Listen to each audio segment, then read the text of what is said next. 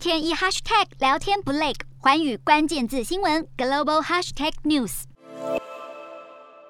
来看到日本防卫省每年的七月都会公布年度防卫白皮书，而二零二二年新版草案的内容现在也曝了光。根据朝日新闻的报道，日本二零二二年版防卫白皮书草案内容对俄罗斯军事动向的描述，从去年的持续关注升高到了抱持忧虑关注，并且还新增了有关乌克兰遭俄罗斯入侵的专章，强调不允许在印度太平洋地区发生相同事态。另外也加入了关于台湾的国际情势，修改国家安全保障战略以及经济安全保障对策等等的描述。这份新版防卫白皮书最快七月将会在内阁会议上报告后公布。